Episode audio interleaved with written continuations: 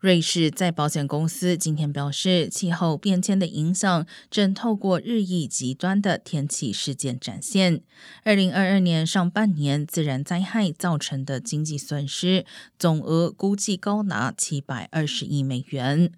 澳洲和南非发生前所未见的洪灾，欧洲的冬季风暴以及美国和欧洲的雷暴也加剧了损失。该公司表示，这延续了过去五年中观察到的趋势，也就是次生灾害正在世界各地造成保险损失。二零二一年上半年，自然灾害也造成高达九百一十亿美元的损失。